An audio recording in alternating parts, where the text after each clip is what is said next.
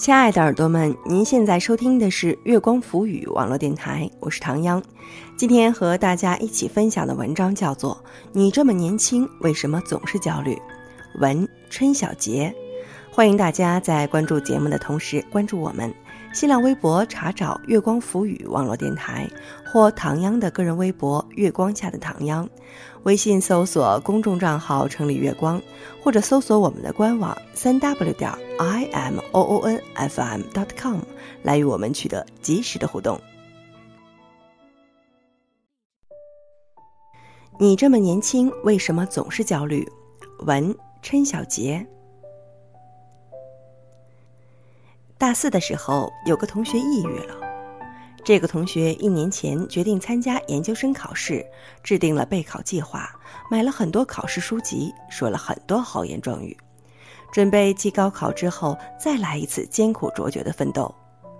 刚开始的几个月，他很努力，图书馆开门的时候他就到了，图书馆关门时他才走。过了一段时间，他去复习的时间越来越晚，离开图书馆的时间越来越早。又过了一段时间，他去复习的日子越来越少。等到快考试的最后一个月，索性不再去复习。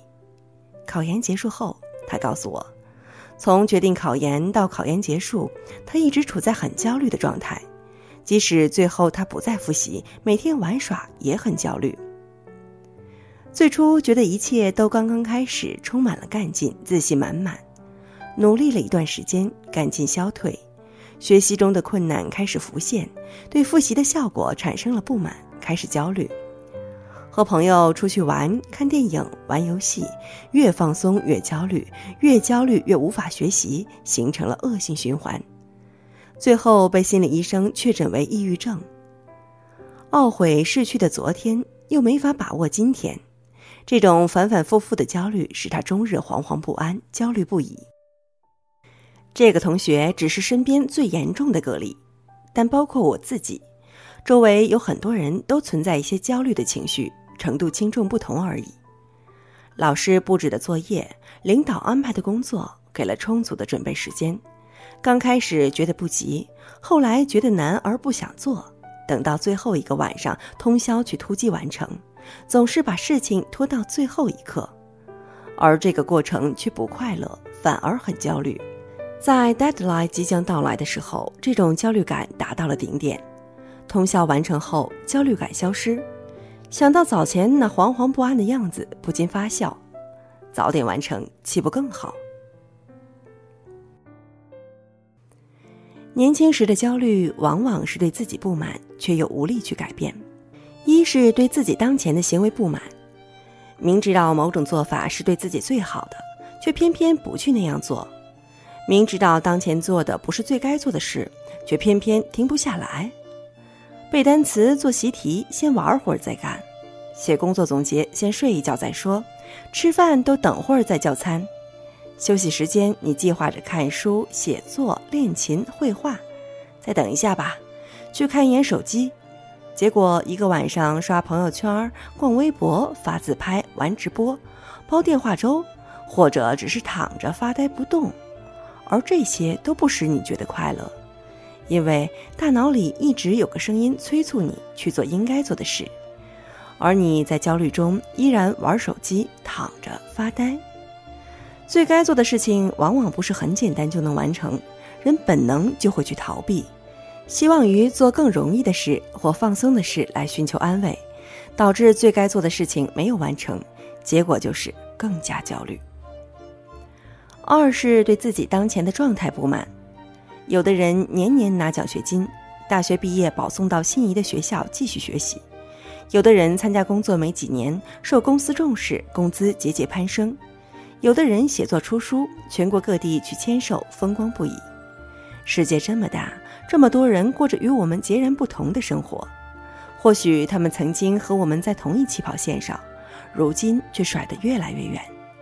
你觉得自己本来也有这样的梦想，而现在依然只是梦想。你对现状不满，急于改变，又懊恼错过了最好的时机，又害怕路上的艰难，又迷茫该怎样去实现。不满日益增加，焦虑如影随形。你开始甚至觉得自己很差劲，比不上其他人，得不到想要的东西，变得很恐惧，害怕就这样度过一生，也很后悔，痛苦于自己浪费的时间和生命，还有无奈，很多事情无力去改变。虽然你很年轻，但是你总是焦虑。三是如何缓解这种焦虑？一是把握住现在，种一棵树最好的时间是十年前。其次是现在，有时候我会想，如果时间倒回过去，重新来一遍，我会怎样怎样？应该就是完全不同的样子了吧？或许现在的状况你并不满意，但与其纠结于过去，后悔浪费的光阴，不如着眼于现在和未来。过去已不可追，唯一能把握的是现在，能追逐的是未来。不要让未来的自己懊悔此时的你什么都没有做。二是做当前最重要的事。你或许有很多事情围绕在周围，但一定要明确当前最重要的事情。要判断一件事情是否正确且重要，原则就是它是否符合你当前计划和目标。小到当天的学习与工作，大到人生的规划。如果你是学生，当前最重要的事情必然是学习。如果你是职场新人，当前最重要的事情就是提升工作能力；如果你想成为一名作家，当前最重要的事情应该是不断练习写作；如果你想环游世界，当前最重要的要么是努力挣路费，要么是已经行走在路上。当然，最重要的事情总是遇到不少阻碍，也有可能是你最不想做的事情。而世界上那些最容易的事情中，拖延时间最不费力。我们总是把重要的事情拖到最后，结果往往就是拖到最后时间不够，不了了之，或者草草应付了事。做当前最重要的事，拒绝拖延。三是坚持，坚持再坚持。很多事情往往做了才知道困难，没做过反倒觉得很容易。我们看到别人的成功，看到别人的光鲜与亮丽，却没有看到他们在背后付出的艰辛与努力，流过的汗水与泪水。你或许为了梦想做过一点点努力，我们总是希望努力就会有回报，其实都希望的是努力过都能立刻回报。在努力的路途中，有的人始终在原地，什么都没看到；有的人走了几步，感受到一些风的阻力。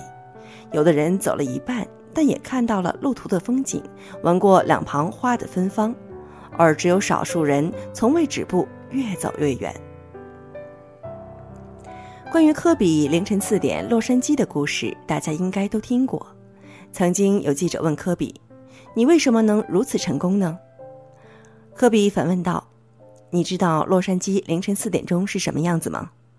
记者摇摇头：“不知道。”那你说说，洛杉矶每天早上四点钟究竟是什么样？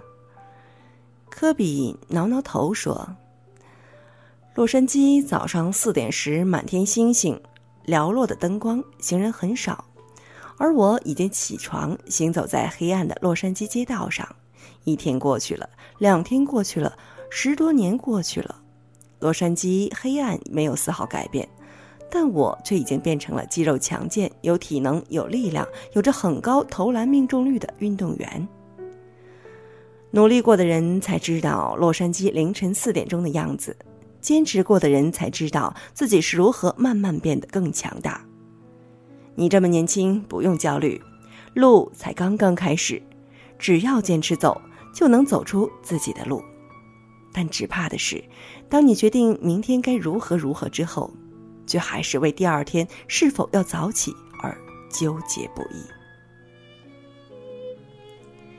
亲爱的耳朵们，您现在收听的是月光浮语网络电台，我是唐央。刚刚和大家一起分享的文章叫做《你这么年轻，为什么总是焦虑》，文春小杰。欢迎大家在关注节目的同时关注我们。新浪微博查找“月光浮语”网络电台，或唐央的个人微博“月光下的唐央”，唐朝的唐，中央的央。微信搜索公众账号“城里月光”，或者搜索我们的官网三 w 点 i m o o n f m dot com 来与我们取得及时的互动。期待您下次的如约守候。